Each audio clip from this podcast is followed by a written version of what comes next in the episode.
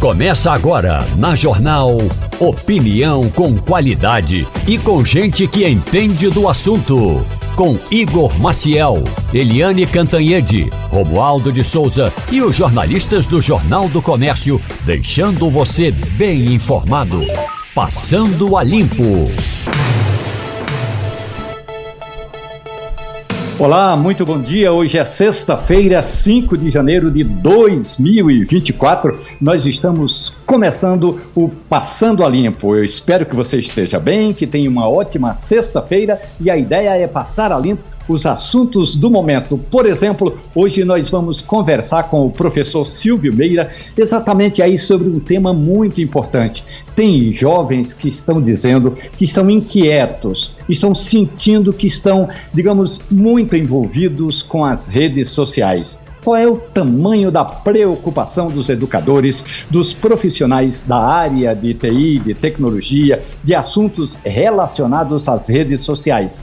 Esse é um dos assuntos, mas tem muito mais nesta sexta-feira. A gente vai conversar com o professor João Correia na área de geopolítica. Vamos falar sobre as eleições em Taiwan qual é o tamanho da encrenca dessas eleições. O presidente do Conselho do Porto Digital, Silvio Meira, que, como eu disse, vai trocar ideias a respeito aí de um estudo da Universidade de Londres, no, na Inglaterra, e também tem outros assuntos. Nós vamos conversar com a jornalista Eliane Cantanhede, falar justamente sobre o que pode estar acontecendo no Brasil depois de toda essa situação do 8 de janeiro? Realmente nós estamos livres de aventuras nesse sentido? Na bancada de hoje eu tenho o professor Edgar Leonardo. Bom dia, Edgar. Tudo Bom bem? Bom dia, Romualdo. Um prazer estar sempre aqui.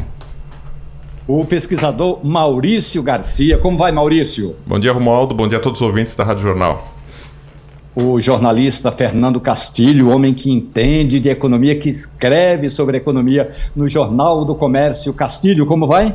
Bom dia, bom dia Romualdo, bom dia Edgar, bom dia Maurício, bom dia Ciro, bom dia ouvintes da Rádio Jornal. Ciro Bezerra, o Oi. locutor que está sempre conosco. Muito bom dia, Ciro. Como vai? Bom dia para você, Romualdo de Souza. Bom dia, professor Maurício Garcia, Edgar Leonardo, Fernando Castilho.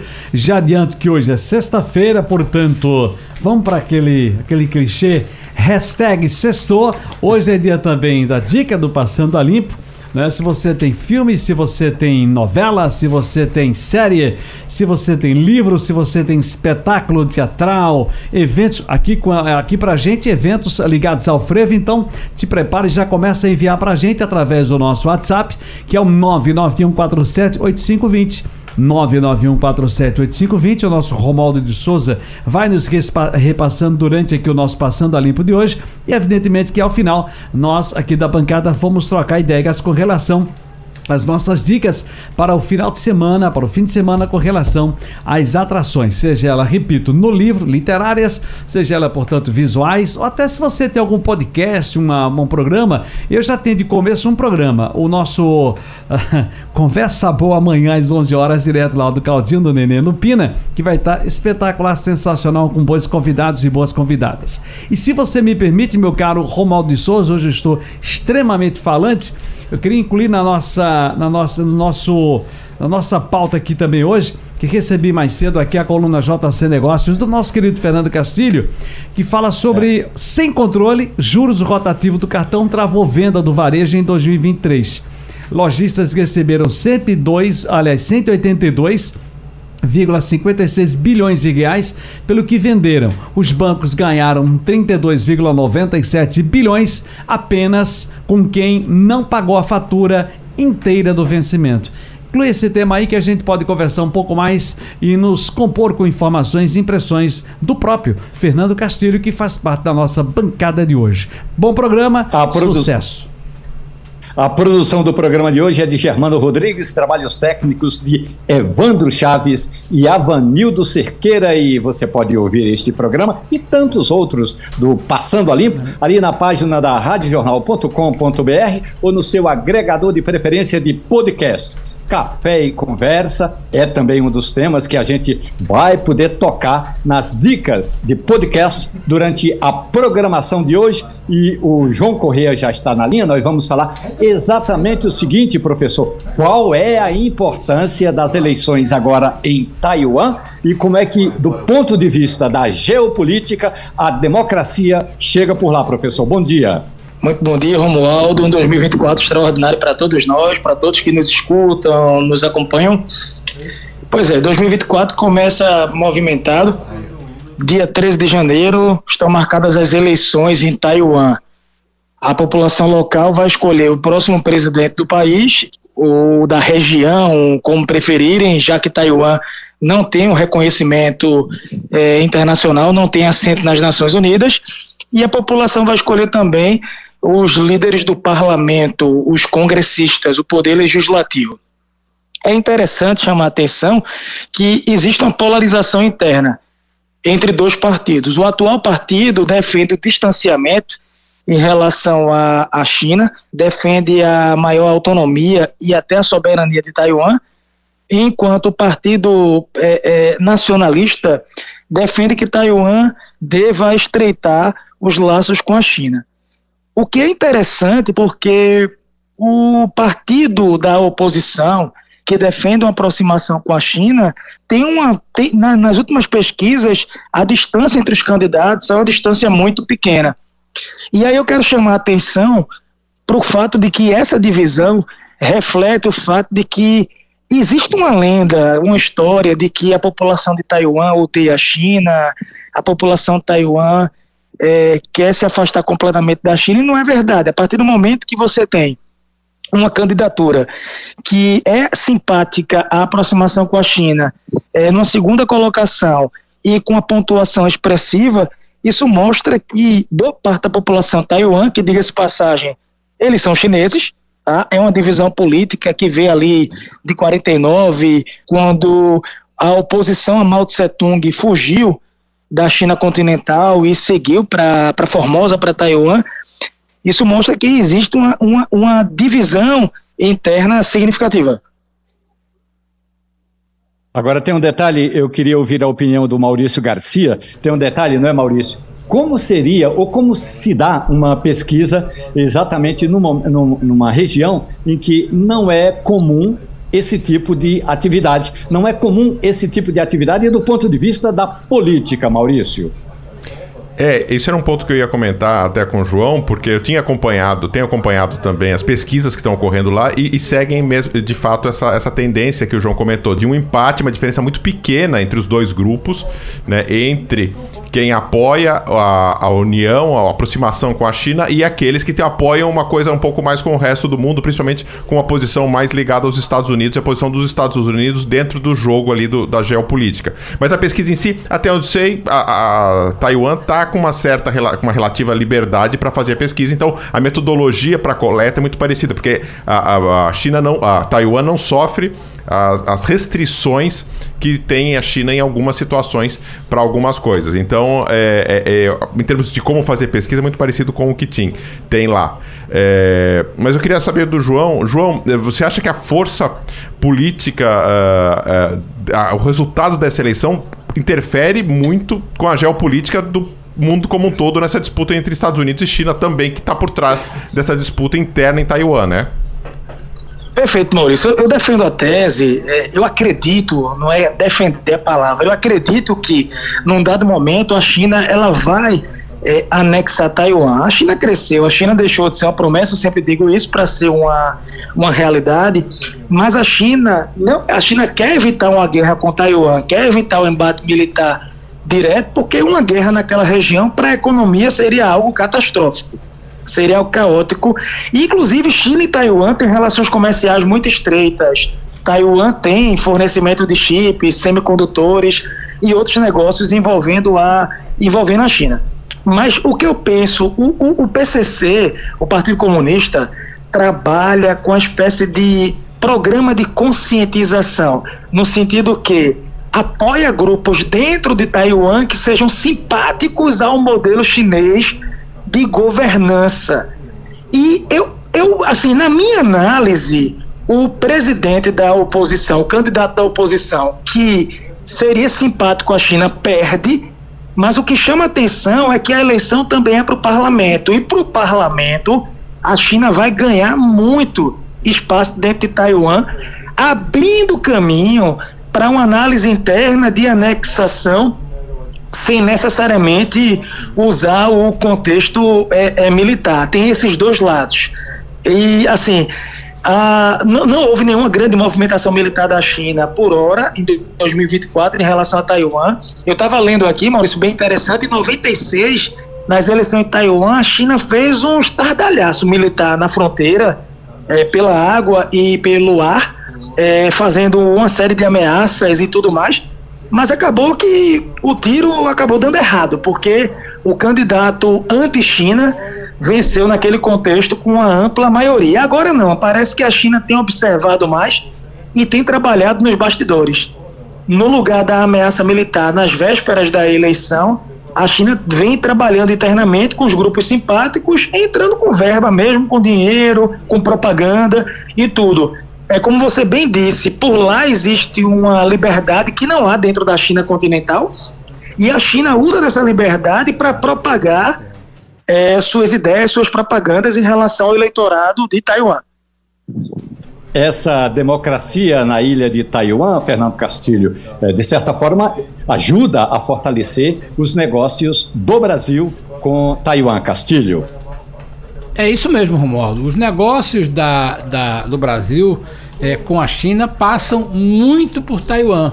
Boa parte das empresas que não conseguem enquadrar-se nas exigências da China começam a vender é, é, por Taiwan. Então, Taiwan é uma porta de entrada por exemplo, toda a indústria de, de, de, de, carnes, né, de proteína, começou a vender para a China primeiro por Taiwan. Então o Brasil tem muito interesse nisso. Agora eu queria perguntar, João, é, uma coisa. É, nos últimos anos, o PIB per capita de Taiwan, aliás, o PIB per capita da China, tem se aproximado é, do PIB de Taiwan.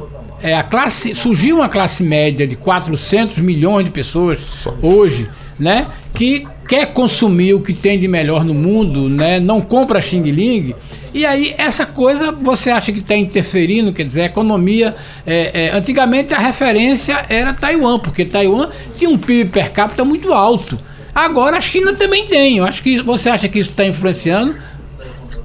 Olha, sem dúvida, Castilho, deixa eu te contar. Taiwan faz parte da primeira geração dos tigres asiáticos. É Taiwan, Singapura, Coreia do Sul e Hong Kong. É. Receberam muitos investimentos no contexto da Guerra Fria os americanos tinham a ideia de criar um cordão sanitário é, fictício, imaginário, para evitar a contaminação do comunismo, tanto chinês quanto soviético, naquelas ilhas, naquela região asiática. Então, Taiwan foi, um, foi uma região muito, mas muito beneficiada. É importante lembrar também que até os anos 60, começo dos anos 70, Taiwan representava a China dentro das Nações Unidas. Mas a partir do momento que o Partido Comunista Chinês se aproxima dos Estados Unidos, a visita de Nixon, depois a aproximação com Jimmy Carter e, e Mao Tse Tung, depois com Deng Xiaoping, no caso, Jimmy Carter e Deng Xiaoping, é, o que aconteceu foi que Taiwan foi deixado de lado e a China é, é, continental, a República Popular da China, passou a representar os interesses né, do povo chinês dentro, da, dentro das Nações Unidas. Eu penso que hoje esse é um dos maiores desafios da China. É lidar com essa nova classe média e também com essa nova geração de milionários e bilionários que têm dinheiro, muito dinheiro, grandes empresas, startups e afins, mas não tem a liberdade.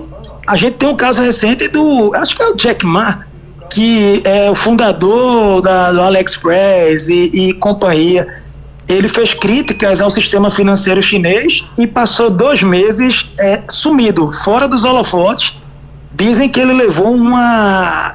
O jornalismo investigativo mostra que ele levou uma pressão é, do governo chinês, inclusive a oferta pública de ações que ele faria na Bolsa dos Estados Unidos, que seria a maior oferta pública de ações até então, foi suspensa por conta dessas, dessas críticas. Então a China tem que lidar eu vou dizer, colegas que voltaram recentemente da China voltaram impressionados. Pequim, Xangai e companhia são bolhas, são mundos é, em termos de consumo, em termos de tecnologia e de pujança e de pujança econômica. Então, sim, como é, você é, alinhar expectativas entre uma nova geração de milionários e bilionários que se foram beneficiados com abertura econômica, mas que não experimentaram, desde a sua origem, uma abertura política. Parece, não é, professor Edgar Leonardo, que a gente agora também tem de debater o, o, assunto, o aspecto dessa abertura política, como fala o professor João Corrêa, que está passando a limpo as eleições em Taiwan, Edgar Leonardo. Romualdo, acho que tem um ponto aí importante, eu estava aqui pensando, que é exatamente o fato de que a gente às vezes esquece que Taiwan é o grande produtor de chips do mundo. É o grande fornecedor de chips do mundo. Então, chips semicondutores que são extremamente necessários para que a gente possa mover nossa economia dentro dessa nossa realidade atual. E um caso que aconteceu aí, principalmente observado após a pandemia, é que a gente teve, por exemplo, preço de uma série de itens ficando muito elevados no Brasil e no mundo por conta de problemas exatamente da cadeia logística internacional e uma movimentação internacional de maneira a montar estratégias para que a gente não dependesse tanto de únicos fornecedores. Né? E aí a gente tem Taiwan como grande fornecedor mundial desse recurso, desse insumo extremamente necessário para a produção de computadores, automóveis, tablets, TVs, tudo aquilo que a gente precisa para funcionar, aviões e etc. E aí é, eu pergunto, João, como é que é, é, tem sido enxergado? Porque essa eleição é importante, porque o mundo vem tentando, principalmente pós-pandemia, reestruturar as cadeias logísticas globais para que a gente tenha menos dependência da China e, no caso de chip, de Taiwan. E essas eleições eu acredito que são extremamente importantes nesse contexto também. Será que eu estou enganado? Não, você está certíssimo. Qualquer aparelho minimamente inteligente nos dias de hoje utiliza chips semicondutores. Quando a gente fala chips é muito interessante, legal, porque as pessoas re remontam muito ao celular. Mas ar-condicionado, carro, é, o, uma geladeira, tudo hoje funciona com semicondutores. E Taiwan criou o que a gente chama de o escudo do silício. Ele tem uma grande produção de chips. É, é, a, a, a, TMSC, TMSC, sim, a, hoje tem a maior produção do mundo em termos de qualidade e, e, e custo-benefício. então existe essa, essa dependência sim. E no pós-pandemia houve um boom. As pessoas no pós-pandemia consumiram freneticamente, as economias aqueceram, com isso veio um processo aí inflacionário e, consequentemente, muitos produtos faltaram no mercado porque a produção de chips tão focada em Taiwan não foi suficiente para atender à demanda. É como a Índia. A Índia é conhecida no mundo pelos insumos fármacos, né, pela produção de remédios e afins, vacinas e tudo mais. E Taiwan não. Taiwan tem essa tradição de ter se especializado em semicondutores. O que eu percebo é que vem se criando, a própria China vem investindo muito forte na sua indústria interna de chips, a Índia também na região de Bangalore. O próprio Brasil faz alguns ensaios nesse sentido, porque para o mundo não é bom depender necessariamente de um país num dado setor, porque diante de uma crise, diante de um caos, você tem aí esse problema de abastecimento e afins, e acaba que isso pode ser usado também como arma geopolítica. Como tradicionalmente o Oriente Médio usa o petróleo, é, a Rússia usou por muito tempo o gás natural e por aí vai. Falta o Brasil. O Brasil precisa, já entrando em Brasil, diversificar. A gente tem grande exportação de commodities agrícolas e minerais, mas eu, eu espero que a gente é, siga é, trabalhando para ter exportação de tecnologia, que o valor agregado é de fato muito, muito maior. Professor João Correia, passando a limpo essa história toda da abertura democrática em Taiwan. Professor, você vai preparar aí a sua dica, porque antes disso eu gostaria de ouvir o comunicador Ciro Bezerra, o comunicador do povo. Ciro. Muito bem, Romualdo. Deixa eu dar meu abraço agora mais consolidado para o nosso querido professor João Correia. Sempre bom ouvi-lo, professor. Felicidades. Ainda cabe, evidentemente, a felicitação pelo ano novo. E eu queria iniciar dizendo o seguinte: aliás, não é spoiler porque eu não vou dar. Essa não é a dica, mas pode ser a dica também para vocês. Deixa eu ver se eu encontro rapidamente. Há uma, há uma, uma, uma série, uma série na Netflix, é, A Diplomata. Eu também recomendo, muito interessante. Não sei se o professor já teve a oportunidade de vê-la. É uma diplomata que é promovida embaixadora americana no Reino Unido em meio a uma crise internacional após um misterioso atentado a um porta-aviões britânico com um tabuleiro de xadrez ali. Acompanhamos ali diversos embates políticos, como lidar com o caso. E aí tem citações até do Brasil tem uh, coisas que você está vendo, é meio ficcional, é, não, é ficcional, evidentemente, mas você faz uma interligação com esses personagens que nós temos aí, do Reino Unido, dos Estados Unidos, com um presidente idoso, aquela coisa toda. Aproveitando esse, esse lance, eu vim aqui para um, algo que eu estava lendo hoje cedo, professor. E aí entrou na minha, na minha, na minha conversa para tirar com você aqui exatamente algumas dúvidas. Uh, nós tivemos aí recentemente esse ataque do Estado Islâmico, assumidamente do Estado Islâmico, com mais de, do, mais de quase 300 pessoas feridas, quase 100 pessoas mortas, enfim, o mais, fa mais fatal seria o mais uh, terrível depois daquele de 79, já assumido pelo Estado Islâmico, lá no local, no cemitério onde o corpo está o corpo do comandante militar Qassem Soleimani. E aí agrava mais ainda essa crise no Oriente Médio. O que eu quero saber é o seguinte: como é que a gente vira 23 com uma força tão grande do presidente Lula tentando se colocar de novo no tabuleiro internacional, nessas negociações, nessa diplomacia? Como é que a gente entra em 24? O senhor é o conselheiro agora, puxando para a série, o senhor é o diplomata agora. Qual era o conselho que o senhor daria ao presidente Lula? Investe mais internacionalmente, volta-se mais para casa. Qual é a tua ideia, qual é o teu pensamento, professor? Olha, a ideia que eu tenho para o presidente Lula é a ideia que eu tenho também para todos que passaram pelo Planalto anteriormente, passado, presente e futuro. Eu penso o seguinte: o Brasil não pode se desconectar do mundo. A gente não vive numa bolha, a gente vive num mundo globalizado, mas a gente tem problemas estruturais complexos, históricos dentro do nosso país que precisam é, ser priorizados. Eu vejo o Brasil como uma grande potência o Brasil é um celeiro agrícola do mundo, falta infraestrutura, investir em transportes ferroviários, diminuir o custo do Brasil, fortalecer as exportações, fortalecer o, multi, o multilateralismo. Eu penso o seguinte: o conflito do Oriente Médio, que foi citado por você, Ciro, é um conflito muito importante, mas que, veja, é, é tão complexo que não cabe ao Brasil resolver. O Brasil não tem condições por hora, aliás, nenhum país é um problema interno. Tantas potências estrangeiras entraram no Oriente Médio a situação por lá só piorou. As fronteiras do período turco-otomano, depois as fronteiras traçadas por França e Inglaterra, depois a chegada dos Estados Unidos, agora a China chegando muito forte no Oriente Médio, com grande influência geopolítica. Eu penso que ali dentro a questão é muito interna, e regional, e eu penso que as, as potências que se envolvem não se envolvem tanto no intuito de resolver, mas sim de buscar seus próprios interesses, visto que é uma região muito estratégica, tá? Mas eu penso sim, o Brasil pode fazer excelentes movimentações nos organismos internacionais, demonstrar força, a gente tem a maior economia da América Latina, nós temos uma liderança regional, a América Latina não é uma região que pode ser desprezada por toda a riqueza que se tem, por toda história, por toda a história que se tem, mas em termos de Oriente Médio, venhamos e convenhamos, a gente, por, é, por hora, nós não temos condições de entrar como é, um, um, entrarmos com a solução para esse conflito, sabe? Eu penso que 2024 pode ser um ano e é lógico que os problemas não se resolvem do dia para a noite e como eu disse para vocês, a problemática ela, ela é histórica, ela é estrutural mas investir para tornar o Brasil é, cada vez mais atrativo. Para o dinheiro entrar mesmo, dinheiro entrar, as empresas terem o Brasil como um porto seguro para investimentos, com previsibilidade,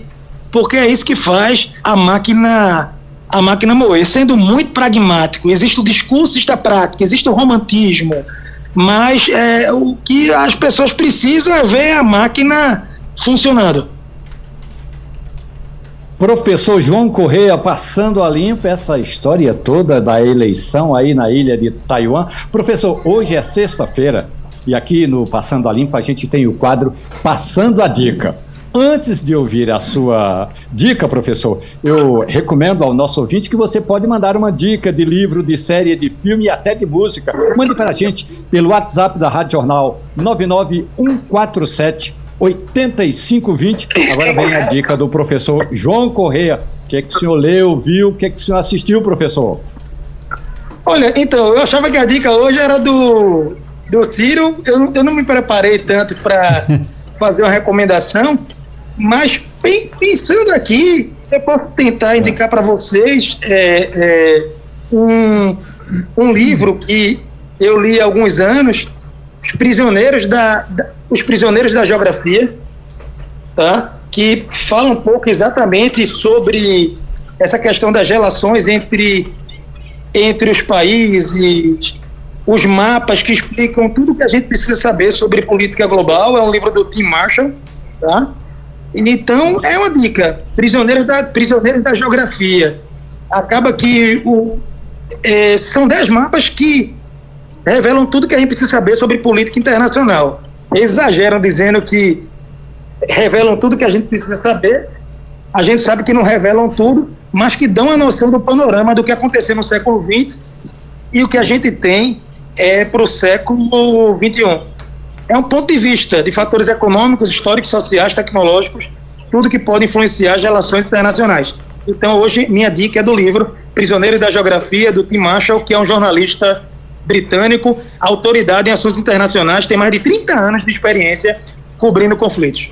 Professor João Correia, mais uma vez grato pela gentileza, um forte abraço. Espero que o senhor tenha um ótimo fim de semana. E a dica de João Correia é o livro Prisioneiros da Geografia, Tim Marshall. Muito grato, muito bom dia. Até mais, professor. Forte abraço, pessoal. Um bom final de semana e até a próxima. Aqui no Passando a Limpo, nós estamos analisando a situação geopolítica do mundo. Falamos com o professor João Correia sobre as eleições na ilha de Taiwan.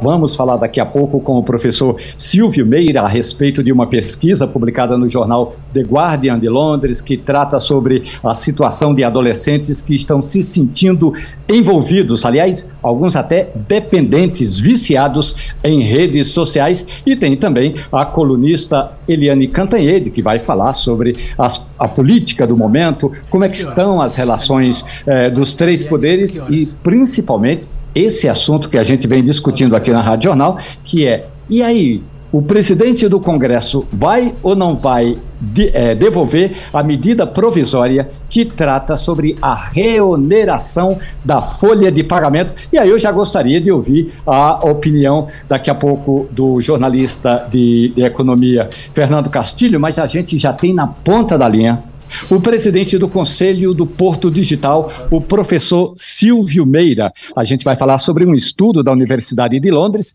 que aponta que quase metade dos adolescentes britânicos disseram que se sentem viciados em redes sociais. Professor Silvio Meira, muito bom dia, tudo bem? Bom dia, Romualdo. Bom dia, ouvintes. Tudo bem? Agora, professor, é, lendo a reportagem do jornal The Guardian de Londres, a gente sente que a maioria, ou a gente é, atesta que a maioria é, dos jovens ouvidos nessa pesquisa é, pode até não se sentir assim viciado, como quem é viciado, por exemplo, numa, num produto químico, mas eles estão, esses jovens estão inquietos. E aí eu pergunto, do ponto de vista dos educadores, professor, qual é a responsabilidade? O que a educação pode fazer, professor? Romualdo e ouvintes, a pesquisa feita na Inglaterra com 7 mil adolescentes é, revela que 57% das mulheres se dizem viciadas, se sentem viciadas ou muito viciadas em redes sociais e 37% dos homens têm o mesmo sentimento. Isso não significa necessariamente que eles estão efetivamente viciados do ponto de vista clínico, vamos dizer assim, mas é uma coisa razoavelmente grave, eu diria no mínimo, você se sentir viciado em alguma coisa. O que a gente está vivendo há muito tempo é uma disponibilidade gigantesca de informação no mundo. Isso começa na imprensa, se a gente quiser, na imprensa de Gutenberg em 1454, vai progredindo com jornais, depois, obviamente, rádio e televisão, e havia sinais desse vamos dizer assim, vício informacional ali na década de 70, 80, 90, já existia uma preocupação muito grande sobre isso, mas com a internet, com a disponibilidade, aí sim, de informação em larga escala para todo mundo e no seu próprio universo, eu próprio defino o que é que eu vou ver, escolho até um certo ponto a informação que vem para mim, Isso mudou completamente e explodiu de uma vez por todas, por todas quando a gente informatizou as pessoas. Romualdo, isso acontece ali a partir de 2007 com smartphones. Para você ter uma ideia, para os ouvintes terem uma ideia, 81% dos brasileiros com mais de 10 anos de idade têm um smartphone e uma conta de dados. Então, eu tenho acesso teoricamente, a toda informação do mundo. Com um detalhe: os algoritmos das plataformas sociais têm acesso a mim e a meu comportamento e os dados sobre ele para me guiarem pelos caminhos que vão me levar a fazer mais interações com essas redes. Isso significa que não é um comportamento só das pessoas, é um comportamento induzido pelas plataformas. Já existe um número muito grande de países, notadamente na Europa, na China, no Japão, um conjunto de regras para as plataformas, para os algoritmos de recomendação, para tirar as pessoas desse loop de infinito quase, de você ficar olhando para um conjunto de informações que provavelmente não tem nada a ver com a sua vida, não tem nada a ver com a sua demanda por conhecimento, não tem nada a ver com a educação, como você perguntou, mas tem a ver com um algoritmo que está associado a um modelo de negócios que está mantendo você preso a uma espécie de uma ciranda informacional que tem como destino quase que óbvio manter você o maior tempo possível na plataforma para você ver o maior número possível de anúncios para rentabilizar essa plataforma da melhor maneira possível para os seus investidores e proprietários. É uma situação extremamente difícil, mas do ponto de vista de educação, a gente podia responder da seguinte forma. É, já faz algum tempo, Romualdo, que a gente entende o mundo como sendo um universo de atenção parcial contínua. O que, que quer dizer isso? É que todos nós, em função da disponibilidade de instrumentos, notadamente smartphones ao nosso redor, é, nós podemos prestar atenção a muitas coisas ao mesmo tempo muitas coisas. Então eu posso estar, por exemplo, no meu smartphone com cinco abas abertas no meu browser e mais é, cinco aplicativos diferentes que trazem informação para mim de várias redes, né? Vídeos curtos, vídeos longos, texto, imagens e assim por diante. Então imagine que eu tenho dez fontes de informação na minha frente e olhando para a educação, uma delas é o professor. Como é que o professor conquista 30% do tempo dessas pessoas, conquista 50% do tempo dessas pessoas, engaja 70% das pessoas? Não é certamente você proibir no smartphone, porque, voltando, 81% dos brasileiros com mais de 10 anos têm um e uma conta de dados. É a gente criando ambientes, processos, sistemas, métodos, para que as pessoas tenham alternativa ao a ciranda de informação das redes sociais. Se não tiver, elas ficarão lá. É tão simples quanto isso. Isso vale para a conversa na família, isso vale para a atenção ao, sei lá, o que, o conteúdo educacional, de esporte que tiver na TV, porque você vai ter uma segunda, vamos dizer assim, tela. A primeira é dada pelos seus sentidos. A segunda pode ter muito mais informação relevante lá do que tem na tela dos seus olhos e ouvidos. Porque se você olhar no passado, né, tem uma foto extremamente interessante, aliás, várias fotos em vários lugares do mundo no metrô, é, reclamando é. que as pessoas não conversavam mais no, quando estavam em ambiente público, como metrô ou salas de espera, assim por dentro, porque estava todo mundo lendo, e era um jornal. Nós estamos vivendo a mesma coisa, só que é muito Perfeito. mais interessante. Agora. Agora, professor Silvio Meira, nós temos na, na, bancada de hoje Edgar Leonardo, Fernando Castilho e Maurício Garcia, o pesquisador da área de pesquisas eleitorais, principalmente. Edgar Leonardo. Bom dia, professor Silvio. É, eu estava pensando aqui quando estava escutando as colocações e pensando o seguinte: claro, a gente tem, e, e, se você pegar, eu me lembro de uma foto que eu vi uma vez na internet, lá dos anos 50, onde tinha uma série de homens na rua, todos com jornal na mão. E hoje, se a gente olhar, as pessoas estão com o celular, que é muito mais instigante, isso acaba levando que a gente tenha de fato mais tempo dedicado a ele. Mas uma questão que eu faço é que me parece que essas pesquisas elas apontam na direção de alguma coisa negativa. E a gente também percebe que alguns números apontam que o brasileiro ele dedica em média muito tempo às redes sociais. E eu fiquei refletindo e lembrando de uma coisa: o Brasil também tem uma liderança no que a gente chama de nem-nem. Nós estamos em segunda posição, perdendo para a África do Sul, com um volume aí de 11 milhões de jovens de 15 a 29 anos que nem estudam e nem trabalham. Será que a gente tem um número de jovens que estão de alguma forma é, fora fora das bancas de estudo, fora do trabalho, com mais tempo disponível. Isso não leva que ele, obviamente, acabe naturalmente sendo levado a, a, a buscar nas redes sociais é, a ocupação do seu tempo, que talvez a gente tivesse que pensar muito bem isso para trazer esse jovem nem nem com, com alternativas mais instigantes, talvez para ele voltar a estudar, por exemplo? E veja a complexidade da solução dela. Se você tem essa gigantesca porcentagem de jovens que nem estudam nem trabalham, eles não estudam porque talvez não tenham tido a oportunidade ou não vejam a possibilidade de melhoria de qualidade de vida ou de carreira à sua frente, ou tenham parado de estudar e não conseguem trabalhar porque não encontraram alguma coisa que lhes interessa, ou talvez porque não exista coisa nenhuma nas regiões onde eles estão. É bom a gente deixar claro aqui que ao fim do ensino médio, só 15% dos brasileiros vão para a universidade. E o ensino médio brasileiro, historicamente, ele ou não prepara você para nada ou só prepara para ir para a universidade. Isso no caso dos bons, dos melhores colégios. Então, ao fim do ensino médio, você tem 85% das pessoas, com as raríssimas exceções uh, dos estados, Pernambuco é um deles, onde tem uma densidade maior de escolas técnicas, profissionalizantes, que preparam as pessoas para a carreira se houver um emprego, então tem todo o problema econômico de desenvolvimento, da geração de emprego, de trabalho, de renda, da criação de novos negócios, da atração de investimentos, da criação e atração de investimentos combinadas distribuída na geografia do Estado, você vai ter pessoas que saíram do ensino médio e foram preparadas para entregar pizza. É, uma moto e entrega de pizza. Eu, eu, eu, brinquei um dia desse que é, uma das coisas que o ensino médio deveria fazer era a pessoa sair do ensino médio com a carteira de motorista, de, de, de, piloto de motocicleta, né, com a carteira de motociclista. Porque você resolveria um certo problema que as pessoas têm depois do ensino médio no próprio ensino médio. Eu acho que a gente precisa redesenhar dramaticamente, não só o ensino médio, mas o fundamental e o médio no Brasil. A gente sabe disso há décadas. Temos feito muito pouco, quase nada, em quase todos os lugares. O ensino fundamental brasileiro é absolutamente catastrófico. Ao fim do ensino médio, três em cada quatro pessoas que.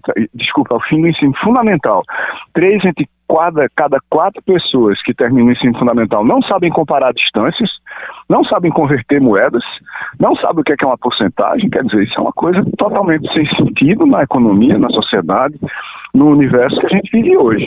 Então é um redesenho dramático que é necessário e eu não sei se sozinho ele resolveria o problema que a gente está discutindo aqui, desse excesso de atenção e o quase vício eh, às redes sociais, eh, de, de fazer com que as pessoas dedicassem menos do seu tempo a uma a uma atividade que talvez não agregue nada às suas vidas, é claro que um conjunto de atividades nas redes sociais e nas plataformas digitais agrega muita coisa à vida de muita gente, mas eu não sei se é educação pura e simplesmente. É, é muito mais do que isso, na minha opinião. Professor Silvio Meira, a gente ainda tem mais um tempinho para uma pergunta do pesquisador Maurício Garcia. Estamos falando com Silvio Meira, o presidente do Conselho do Porto Digital. Maurício. Bom dia, Silvio. É, essa semana, eu como trabalho com pesquisa, eu, eu, vivo vendo resultados de pesquisas e essa, coincidentemente essa semana eu vi o resultado de uma pesquisa também divulgada na Inglaterra, mas de uma rede, pesquisa de mercado feito por uma rede inglesa que vende comida italiana.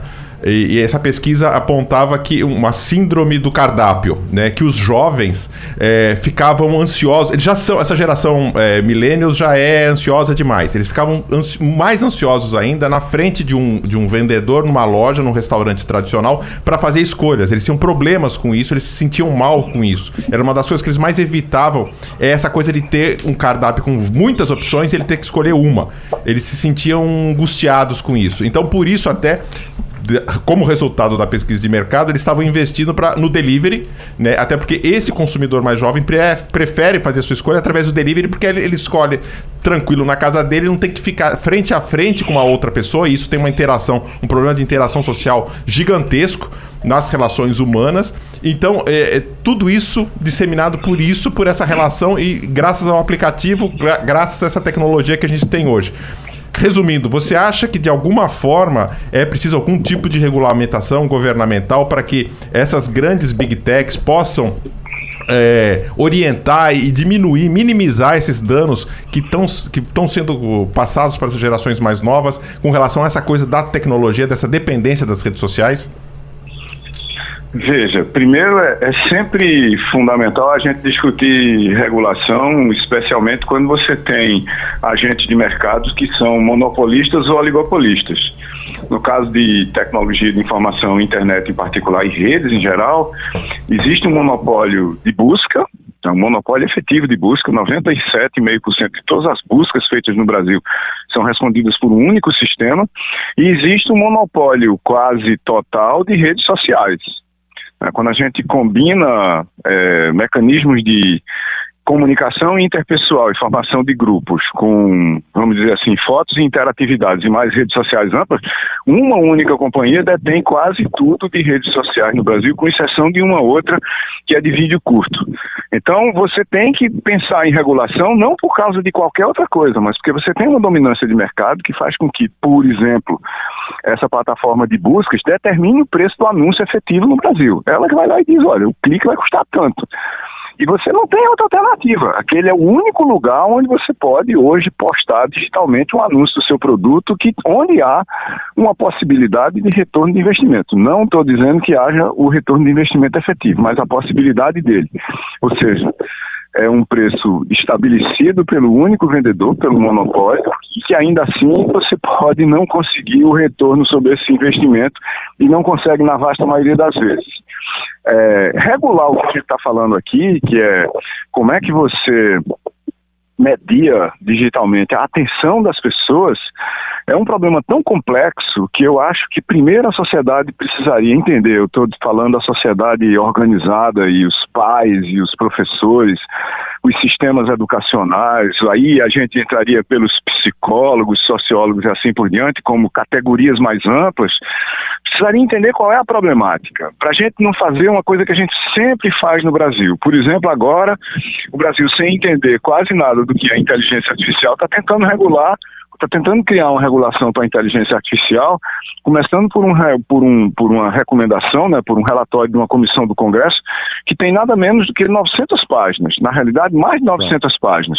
E ter tido um debate social, sem a gente ter uma política para a inteligência artificial no país, sem ter uma estratégia de desenvolvimento, de criação de novos negócios baseados em inteligência artificial, sem ter uma estratégia de uso para isso no Estado, assim por diante. Porque eu acho que há sim uma percepção suficientemente grande de riscos das redes sociais para os mais jovens, em especial para os infantes e para os adolescentes. Essa, essa percepção há. Agora, falando aqui de nós, que não somos exatamente adolescentes, o que acontece quando a gente vai para um restaurante que a gente nunca foi lá? Normalmente, pelo menos no meu caso, eu pergunto para o garçom qual é o melhor prato daqui, qual é o que você come, qual é o que você gosta, o que, que as pessoas pedem, o que é que elas não reclamam. E o garçom está funcionando para mim como um sistema de recomendação que é o que de claro. resto existe nas redes sociais, que levam as pessoas a esse loop de consumo infinito de informação, é, na, na, do mesmo tipo, talvez, da mesma categoria, ou com os mesmos conteúdos, vamos dizer assim. Então, nós todos vivemos com sistemas de recomendação. E o adolescente que foi criado digitalmente, que tem um smartphone desde os seus 8, 10 anos de idade, ele sabe exatamente onde está o dele. Ele gostaria muito que quando ele abrisse o cardápio no restaurante, tivesse uma nota para cada uma daquelas coisas lá, porque afinal de contas ele nunca esteve lá.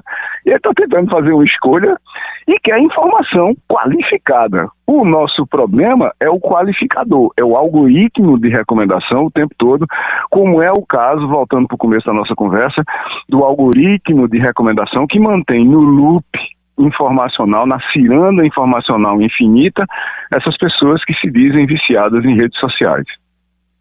E por falar em recomendação, professor Silvio Meira, antes de nos despedirmos, qual é a sua dica para esse fim de semana, professor? A minha dica para esse fim de semana, inclusive para a gente tratar de, de coisas como essa que a gente está conversando aqui, que precisam de estratégia, precisa a gente descobrir como tratar isso, o que, que a gente deveria resolver e como a gente deveria resolver, é um livro que eu próprio escrevi chamado O que é Estratégia. De novo, é só procurar na sua máquina de busca predileta o que é Estratégia Silvio Meira E ele está lá. Em particular, tem várias livrarias no Recife e em muitas livrarias pelo Brasil afora, mas tem também online. O que é estratégia de Silvio Meira? Silvio Meira, muito grato pela gentileza dessa conversa. A gente se encontra já já numa cafeteria. Um abraço, muito bom dia. Um grande abraço, bom dia a todos e a todas. Eliane Cantanhede, muito bom dia. O presidente Lula voltou a Brasília e olha como é que são as coisas, Eliane. Chove muito, e você sabe, choveu torrencialmente esta semana em Brasília e a região ali nas proximidades do aeroporto, entre o aeroporto e o zoológico, houve uma área de alagamento, uma área que foi alagada e quase ninguém passava. Lula passou, porque estava sobrevoando, o presidente estava de helicóptero. Lula voltou, Eliane, bom dia. Bom dia, Romualdo, colegas, ouvintes. Sim, o presidente Lula voltou ontem e você tem razão. Brasília está debaixo d'água, né? Brasília está é, tá naquela rota de 12 é, estados e mais o Distrito Federal é, da, do excesso de chuvas e com alarme alarme de olha, cuidado com essa chuvarada aí. Em três dias choveu mais do que 60% do previsto para o mês todo de, de janeiro de 2024. Mas vamos lá, vamos lá, Romualdo, colegas, ouvintes. Ah, o Lula chegou. O Lula chegou, chegou com uma agenda bastante carregada, uma pauta grande para esse ano. Nesse ano, ele vai viajar menos para o exterior, vai viajar mais pelo Brasil. Lembrando que em 2023, o Lula não foi em alguns estados chaves governados pela oposição, como, por exemplo, Minas Gerais, do Romeu Zema, que é muito estranho, vamos dizer assim, é um governador estranho que aumentou o próprio salário em mais de 300%, uh, ah, mas que se considera candidato à presidência. Né? O Lula chega. Primeiro, ele tem que decidir quem será o novo ministro da Justiça no lugar do Flávio Dino, que foi para o Supremo. Né? Aí eu apurei ontem que o Flávio Dino está chegando a Brasília em pleno sábado. Portanto, não está descartada uma conversa Lula-Flávio Dino no final de semana. O Lula também tá, vai fazer uma reunião ministerial em algum momento, porque ele quer promover uma dança de cadeiras entre ministros, aproveitando que tem eleição municipal, aí alguns vão se candidatar, poucos, mas alguns, e aí o Lula aproveita para fazer uma reforma ministerial que é bem comum, né? No primeiro mandato dele também o Lula já no, no segundo ano fez uma reforma em 2004. Mas Além disso, o Lula tem a pauta cheia, né? Uma pauta cheia com o Congresso e uma pauta cheia com o Supremo. No Supremo, por exemplo, o veto à desoneração da folha salarial. E o Isso. veto também, que foi derrubado também pelo Congresso, da Uh, do marco temporal das terras indígenas. No Congresso, a pauta econômica, regulamentação da reforma tributária, segunda fase da reforma tributária, enfim, Uh, tem que ver aí como é que o ministro da Economia, da Fazenda, Fernando Haddad, vai cumprir a promessa do déficit zero. Tá difícil, viu, gente? É. Por falar em déficit zero, eu tenho o jornalista de economia Castilho, Fernando Castilho. Castilho, Eliane Cantanhede. Bom dia, Eliane. É, eu queria que você falasse um pouco sobre essa questão da, de São Paulo, do governador Tarcísio Freitas, nessa questão da, da, do cancelamento das câmaras, né? E ele alegou uma série de coisas, inclusive dizendo que era antieconômico, que não valia isso. É uma posição do Tarcísio para marcar é, um, um, posicionamento claramente no primeiro ano de governo em relação ao governo federal? Ou ele tem razões técnicas que justificassem isso? É, é muito caro manter esse sistema no estado como São Paulo. O que, é que você acha disso, dessa posição do Tarcísio? Oi, Castilho. Olha, é, foi uma decisão claramente política né? Porque a base eleitoral do bolsonarismo e a base eleitoral do Tarcísio Gomes de Freitas em São Paulo é uma base eleitoral que é daquele tipo assim, bandido bom é bandido morto. Né? Então, ele estava falando para o eleitorado, porque do ponto de vista técnico não há justificativa para isso. As estatísticas dentro do Brasil, dentro de, do próprio São Paulo, mostram que com as câmeras de segurança nos uniformes uh, dos policiais, a letalidade em ações policiais cai drasticamente. Tem uma série de entidades, eu acho que seis ou sete entidades que são ligadas à segurança pública, que fizeram um manifesto dizendo que só no ano passado é, houve uma queda de 114 é, mortes é, em ações policiais exatamente por isso, porque a Câmara protege o cidadão né, a cidadã e protege o policial também, o bom policial, porque tudo que ele fizer está registrado. Né? Então protege o bom policial e deixa com com assim é, escabriado, né, bem atento o mal policial que quer cometer crimes usando a farda. Então é, foi assim uma atitude que foi muito criticada é, do governador Tarcísio Gomes de Freitas tanto que foi parar na justiça, né? A, a, primeira instância de São Paulo diz uma coisa, o TJ, Tribunal de Justiça de São Paulo, diz outra, veio parar no Supremo Tribunal Federal e no Supremo o presidente Luiz Roberto Barroso, apesar de ter elogiado as câmeras, ele disse que não era uma questão constitucional e que não ia, é, que não ia obrigar o governador a mudar de ideia, mas pegou mal. Pegou mal porque as câmeras de segurança salvam vidas e são educativas para a ação policial. A jornalista Eliane Cantanhedo está passando a limpo os, os assuntos, os temas da política de Brasília por esses dias, por essas horas, por esses instantes. Agora o professor Edgar Leonardo. Edgar. Bom dia, Eliane. Eliane, a gente tem visto que o dia 8 se aproxima e uma série de preocupações tem surgido no cenário, e dentre essas, me parece que o ministro Alexandre de Moraes acabou é, é, revelando em algumas entrevistas é, que, que aqueles atos eles tinham inclusive a intenção de prendê-lo, enforcá-lo em uma das ameaças. Mas uma pergunta que eu faço é como tem sido desenrolar disso efetivamente? Seriam planos efetivamente ou apenas mensagens de algum fanfarrão, porque um ano depois a gente não teve ainda, me parece, nenhuma medida oficial, nada como uma denúncia, uma prisão efetivamente e a gente já tem segunda-feira um ano desse episódio e uma ameaça de qualquer forma que seja de fato ameaça a não necessariamente apenas, não estou falando apenas quanto ao ministro Alexandre de Moraes, mas ao que ele representa.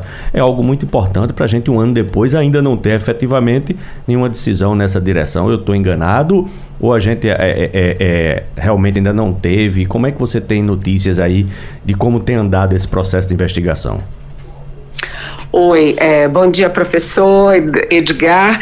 É, veja bem, a gente tem todos os indícios e todo um histórico, né? Como se usa dizer hoje em dia, toda uma narrativa de como o governo Bolsonaro preparava efetivamente um golpe. Então, rapidamente, a gente lembra que já nos primeiros meses o presidente Bolsonaro botava gente na rua, participava de manifestações pedindo o fechamento do Congresso, fechamento do Supremo Tribunal Federal, em algumas dessas manifestações, inclusive com é, grandes cartazes com a cara do ministro Alexandre de Moraes, e um desses dessas manifestações, inclusive, foi as, a, com o quartel-general do Exército ao fundo, aparecendo em todas as fotos. Depois, a gente teve sucessivas demonstrações do próprio presidente atacando as urnas eletrônicas, falando das fraudes das eleições que ele mesmo ganhou né, chamando é, embaixadores, 30 embaixadores estrangeiros para dizer que o Brasil era uma republiqueta de banana com tudo fraudado, com a eleição fraudada, né? E depois, se na casa do ministro da Justiça dele, do Bolsonaro, foi encontrada uma minuta de golpe para fechar o, o TSE, que é o Tribunal Superior Eleitoral, e fazer uma intervenção com uma comissão formada por metade de militares, peraí, né? Aí o braço direito do Bolsonaro era o tenente-coronel da ativa Mauro Cid, que aliás foi preso, né? Assim como o ex-ministro da Justiça do Bolsonaro, Anderson Torres, que também foi preso, mas o Mauro Cid tenente-coronel da Ativa, braço direito do Bolsonaro, também tinha uma série de mensagens de cunho golpista no celular dele, inclusive uma minuta de golpe que correspondia a outra encontrada no Ministério da Justiça. Teve as ações da PRF, da Polícia Rodoviária Federal, cujo ex-diretor também foi preso, Silvinei Vasques, né? Então, olha, a todos os indícios. E as coisas evoluíram sim, porque foram presas 1.345 pessoas envolvidas na invasão da Câmara, Senado, Supremo e Planalto, né? 30 dessas pessoas já foram condenadas, algumas a 17 anos, os executores. Vem mais uma leva de condenados agora entre os executores e também o, o, a polícia o Ministério Público e o Supremo já têm é, tudo monitorado dos é, financiadores, dos atiçadores pela internet, e aí a coisa mais complicada é chegar à cabeça disso tudo, ou seja, aos mentores que estavam no poder. Mas eu acho que está avançando, avançando muito fortemente, Edgar.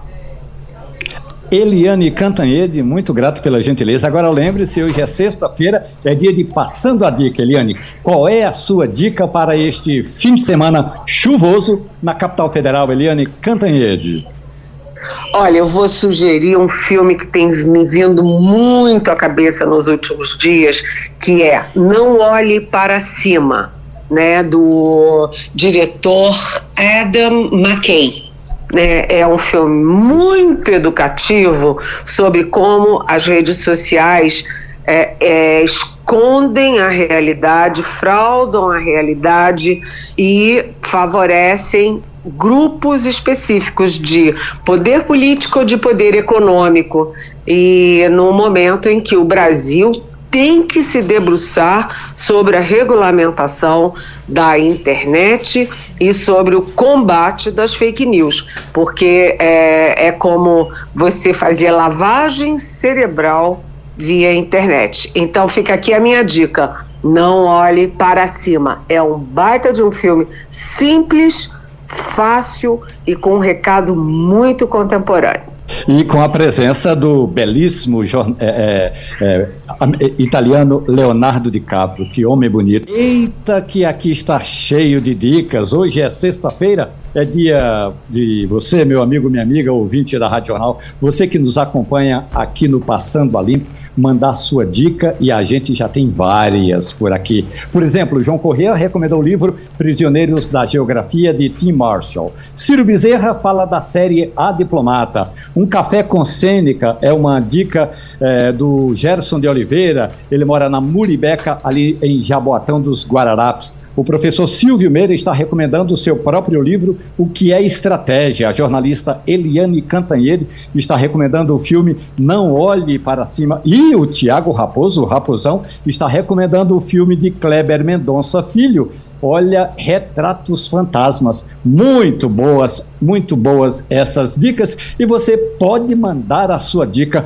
aqui para o Passando a Limpo. Ciro Bezerra, repete aí o número do nosso WhatsApp porque com essa voz que você tem, o comunicador do povo, Ciro. 99147-8520. Esse é o WhatsApp da Rádio Jornal. 99147-8520. Bom, minha gente, nós estamos aqui no Passando a Limpo e hoje a gente está falando aí exatamente sobre várias situações, inclusive da reoneração ou desoneração, de acordo com o tema que você, ou da posição em que você esteja. Por exemplo, o ministro da Fazenda, Fernando Haddad, está dizendo o seguinte: olhe, é preciso a gente falar sobre a reoneração da folha de pagamento e vamos falar agora com o consultor jurídico da Federação das Indústrias do Estado de Pernambuco, Humberto Vieira de Melo. Muito bom dia para você, Humberto. Tudo bem? Bom dia, Romualdo. Tudo bem, tudo tranquilo. Pois é, eu já gostaria de começar essa conversa eh, perguntando, na sua avaliação, o que isso pode implicar no crescimento econômico numa região ou num estado como Pernambuco, Humberto? Perdemos o contato com o doutor Humberto Vieira de Mel e estamos, portanto, refazendo a coleção, meu caro Romaldo de Souza. E aí, se você me permite, enquanto a gente claro. faz, é que a gente adiantou agora uma, uma dica, né? Eu adiantei a dica apenas para contextualizar. Para consumo uma... interno. Foi, foi para contextualizar uma pergunta que tinha aqui para o nosso querido João, ah. é, João Correia. Mas é o que acontece. Eu já vou deixar a minha aqui antecipada para você, é que é uma Diga. que eu tava, eu terminei de ver agora um filme que é interessante, é O Mundo Depois de Nós. É com a Julia Roberts, é, tá na Netflix, Julia Roberts, a Mehrashala Ali, Ethan Hawke e, e Kevin Bacon. É uma, olha, é uma rede de intrigas, é, gera discussões, é um, é um roteiro meio disruptivo às vezes, uma coisa meio enlouquecida, mas é uma trama muito envolvente e é para a gente refletir sobre qualquer tipo de ataque cibernético que a gente sofreu, uma outra terceira guerra se acontecer, como a gente vai tratar, o ser humano vai tratar o outro. Para você, à sua disposição da bancada do Passando a Limpo, doutor uh, Humberto Vieira de Mello.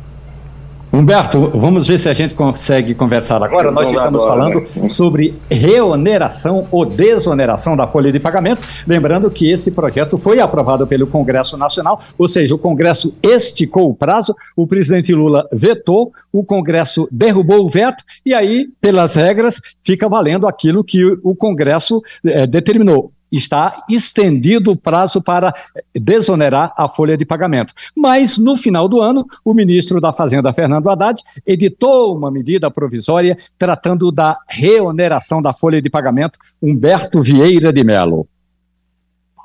É, bom, eu vou repetir, bom dia aqui, bom dia Romualdo, bom dia ouvintes. Veja, essa, é, essa reoneração ela tem dois aspectos. Ela tem um aspecto econômico, porque ela, ela reflete um aumento de carga tributária e todos os impostos, os custos tributários são repassados, então ele, terá efeito sobre, sobre a própria inflação, sobre o próprio custo de vida. E existe um outro aspecto a ser considerado, que é esse que você, você falou, é que você, em um mês, o, o, o Congresso Nacional tomou duas decisões no mesmo sentido, o governo federal, no apagar das luzes, emitiu a, a, a medida provisória, tá certo? É, onerando embora que parcialmente e parceladamente, mas passou a onerar a folha de pagamento. Então ele tem, ela tem esses dois aspectos iniciais de, vamos dizer, assim, de cunho político, porque eles geram insegurança jurídica, como é que o Congresso, em menos de um mês, decide duas posições legislativas e o, a presidência da República, mediante uma medida provisória, ela, ele altera e você tem aspectos de ordem econômica e, e, e de mercado, né?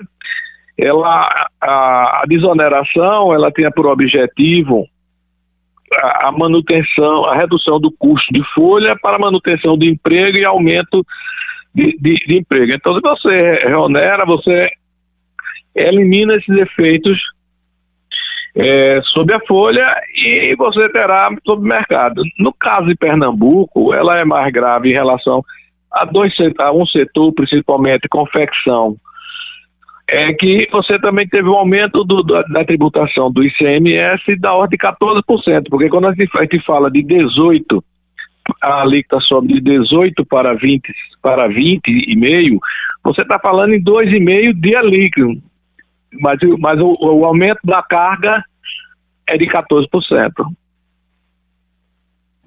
Professor Edgar Leonardo, nós estamos conversando com a, o representante da Federação das Indústrias de Pernambuco e a ideia é exatamente a gente passar a limpo esse ponto que consideramos importantes para a economia pernambucana, para a indústria pernambucana. Como é que fica a economia de Pernambuco depois de toda essa discussão no Congresso Nacional e agora com a edição da medida provisória sobre reoneração da folha de pagamento? Essa conversa com Humberto Vieira de Mello. Edgar.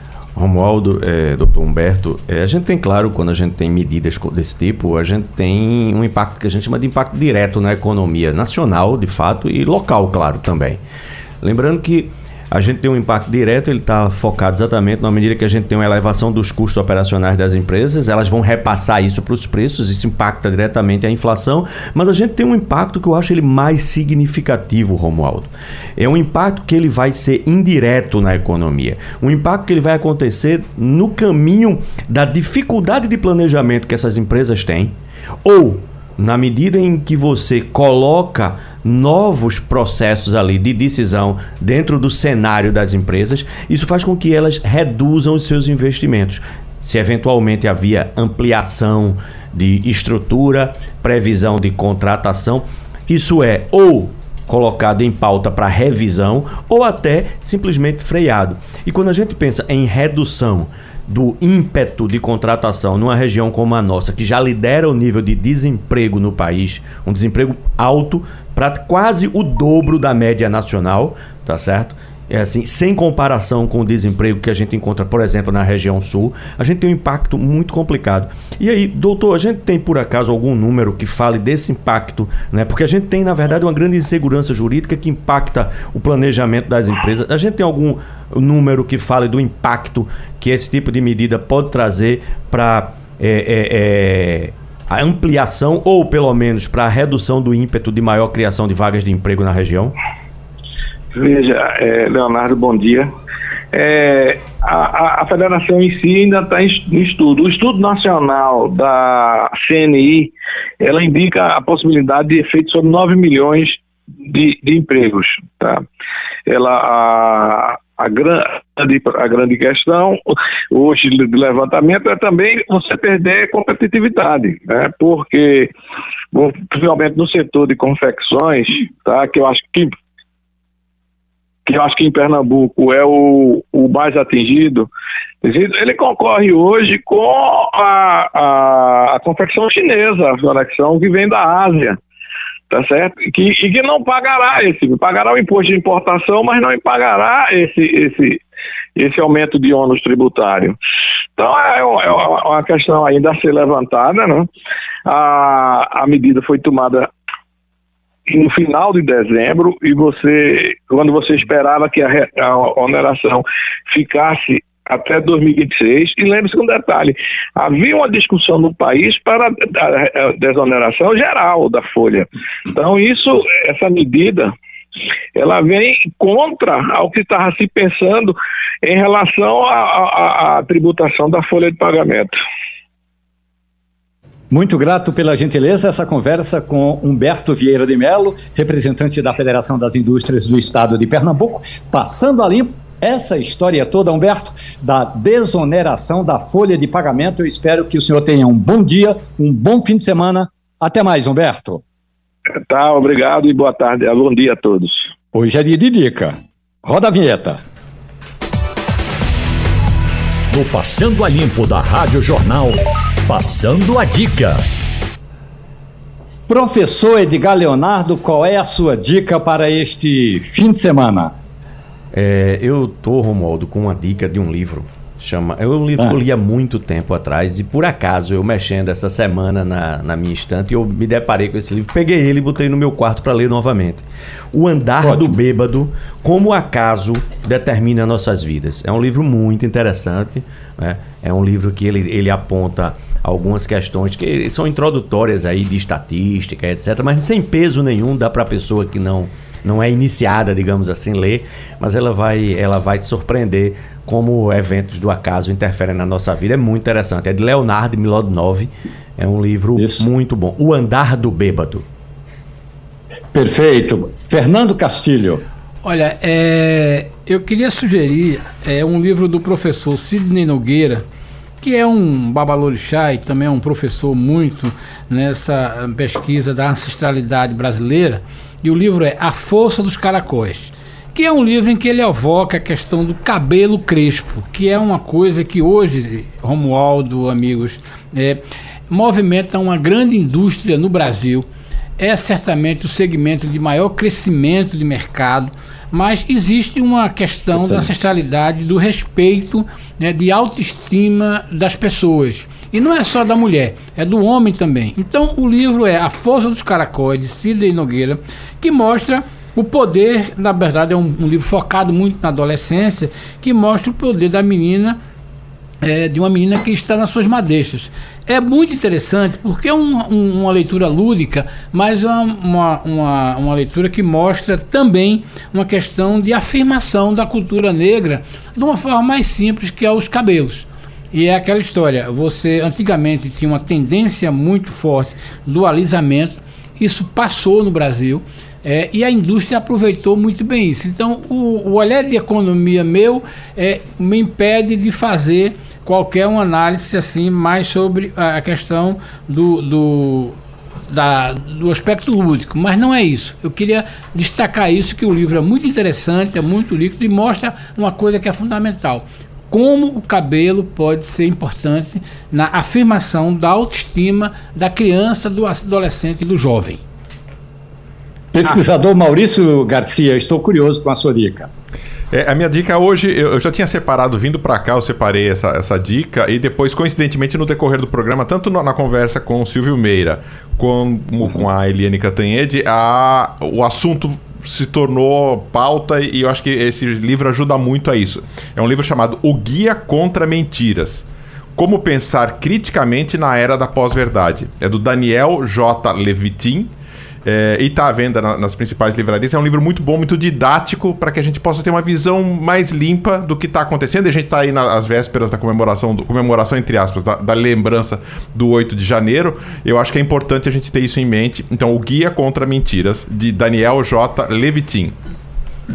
E todas essas dicas, todo o Passando a Limpo de hoje, toda a programação está ali no podcast da Rádio Jornal, pode ser na página www.radiojornal.com.br ou no seu agregador de preferência de podcast, você vai encontrar toda a conversa de hoje. E a minha dica é uma dica de receita, minha gente. É a seguinte: vamos lá, separe uma bola de sorvete, da sua preferência. Eu gosto de sorvete de doce de leite uma xícara de café sem açúcar, uma colher de leite condensado ou uma colher de doce de leite, e aí você vai bater tudo isso, sorvete, café, doce de leite ou leite condensado no liquidificador.